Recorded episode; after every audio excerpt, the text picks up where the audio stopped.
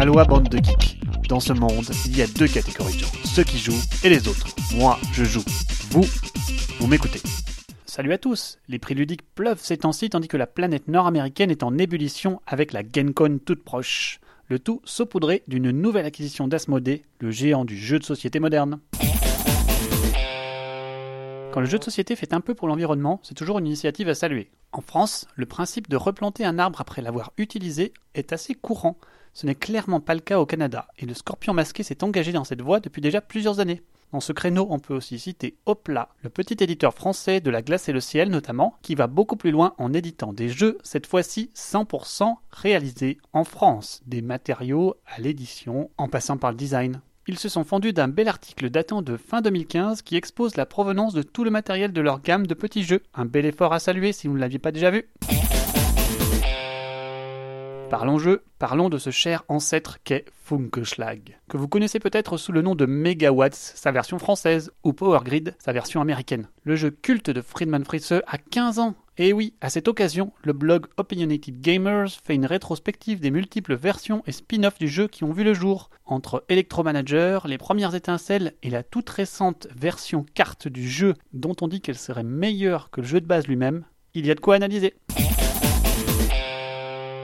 C'est encore chez Opinionated Gamers qu'un article revenant sur l'histoire du projet GIPF fait forte impression. Si vous aimez les jeux abstraits, cette initiative hors norme devrait vous intéresser, histoire de rafraîchir votre culture sur cette série de jeux qui a contribué à la démocratisation des jeux abstraits.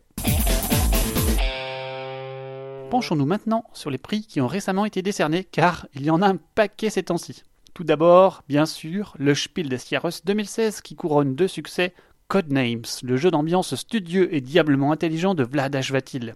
Mais aussi Isle of Sky, dans la catégorie joueur averti qui gagne face aux deux poids lourds de cette année que sont Pandemic Legacy et Time Stories. Je ne suis pas mécontent de voir un outsider gagner pour le coup, histoire de varier un peu les jeux primés. Pas si étonnant quand on connaît le goût des Allemands pour le jeu de tuiles. Voici donc un excellent jeu où l'originalité réside dans la mise à prix que chacun doit réaliser à chaque tour. Tendue et bien ficelée, elle est modulée par les objectifs très variés qui peuvent sortir à chaque partie et rendent chaque tuile plus ou moins intéressante. Pour autant, l'interaction est forte et il est essentiel de surveiller ses adversaires. Attention aux allergiques à la mise aux enchères, le plaisir de jeu demandera à chaque joueur de jouer le jeu. Un joueur qui n'aurait pas goût à cela risquerait fort de gâcher la partie des autres. En bref, un solide et excellent jeu promis à un bel avenir grâce à ce prix. La semaine dernière, c'était aussi The Dice Tower qui a annoncé ses prix via une cérémonie organisée durant leur convention. Je vous rappelle que les jeux sont sélectionnés par des votes du public, puis ensuite testés par les membres du jury pour enfin être nominés. Un moyen intéressant de mêler avis de spécialistes et avis du public.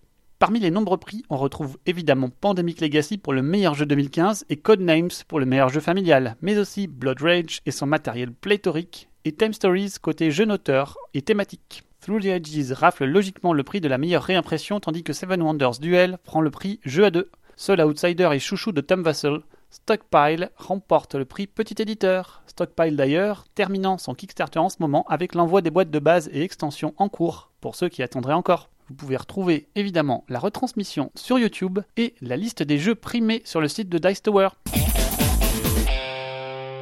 Dans un registre plus mainstream, c'est Astra qui annonce ses prix du jouet pour les enfants. Astra pour American Specialty Toy Retailing Association, une association particulière qui regroupe des centaines de vendeurs de jeux de société. On retrouve donc dans cette sélection notamment quelques jeux connus des habitués tels que Dr. Eureka, le jeu d'éprouvettes frénétiques ou Happy Salmon, le jeu de lettres dans un étui en forme de saumon. L'actualité ludique, c'est aussi Pokémon Go, le jeu smartphone de réalité augmentée qui renverse tous les joueurs. Petit rappel, si vous avez raté ça, le principe est d'attraper des Pokémon sur fond de réalité augmentée. Ainsi, en baladant votre téléphone devant vous, votre caméra va s'agrémenter de Pokémon qui vont popper un peu partout dans le monde. Nintendo a notamment imaginé un système de monétisation par une monnaie en jeu qui consiste à augmenter les chances d'apparition de Pokémon dans un lieu donné, devant son propre magasin par exemple. Un système ingénieux qui semble attirer pas mal de monde, ça risque d'intéresser les boutiques de jeux de société, qui sait? Et comme c'est le buzz du moment, vous vous doutez bien que pas mal de monde saute sur l'occasion. Citons notamment Cocktail Games qui sort une affiche insolite et bien trouvée quand Cocktail Games surfe sur Pokémon Go, le raz-de-marée smartphone ludique planétaire, ça donne une affiche bien trouvée promouvant les Pocket Games de cocktails tels que Anna Pikachu ou Bluff Bizarre. Au rayon des annonces, Exploding Kittens, le Kickstarter numéro 1 des charts, revient avec une extension et les auteurs ont vu grand. Le jeu s'intitulera Imploding Kittens. Telle cette illustration figurant non plus des chats explosifs, mais des chats géants aspirant le monde dans un trou noir. À quand la conquête des chats sur le monde entier et la galaxie? L'extension étendra le jeu à 5-6 joueurs et proposera 20 nouvelles cartes. Sortie prévue pour SN cette année. Ensuite, c'est Cryptozoic qui prévoit la sortie d'un nouveau jeu coopératif dans l'univers de The Walking Dead, avec deux extensions d'ores et déjà prévues. The Walking Dead, No Sanctuary vous proposera de mener un groupe à travers ce monde et tenter de survivre en gardant un bon moral. Au programme des pelles de figurines, des dés, des scénarios, des terrains, le tout pour 115 dollars tout de même. Tout cela est en cours sur Kickstarter et se termine dans quelques jours, alors si ça vous tente, suivez le lien. Pour les amateurs de New York 1901, un goodies sera dispo à la GameCon et très certainement plus tard sur le BGG Store au prix de 10 dollars. Blue Orange proposera des figurines prépeintes pour New York 1901. Et il y aura aussi une mini-extension promo appelée Goons. Elle vous proposera 5 cartes de magnat de la construction qui vous octroieront un pouvoir si vous contrôlez un quartier sur le plateau. Les règles sont déjà en ligne sur BGG et en lien ci-dessous. Côté pro, le feuilleton Asmodée connaît un nouveau volet gargantuesque. Asmodée entre en discussion exclusive en vue du rachat de F2Z Entertainment. Ainsi, Asmodée continue sa course effrénée à la croissance en rachetant F2Z contenant notamment Philosophia, Deadman Games, Play That Games et les grosses licences qui vont avec, comme Pandémie par exemple ou Carcassonne. Avec cette acquisition, Asmodée détiendrait certainement une immense part des plus gros cartons jeux de société modernes mondiaux ainsi que des propriétés intellectuelles qui vont avec et formeraient une entité tentaculaire ayant la main mise sur le jeu de société mondial. F2Z acquis, Asmodee aura alors un grand pied dans le marché nord-américain après sa fusion avec FFG. Le joueur y verra-t-il une différence? À court comme à moyen terme? Certainement pas.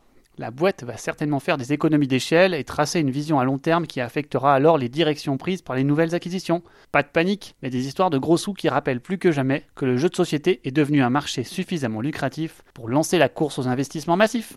Je vous laisse lire le communiqué officiel en lien.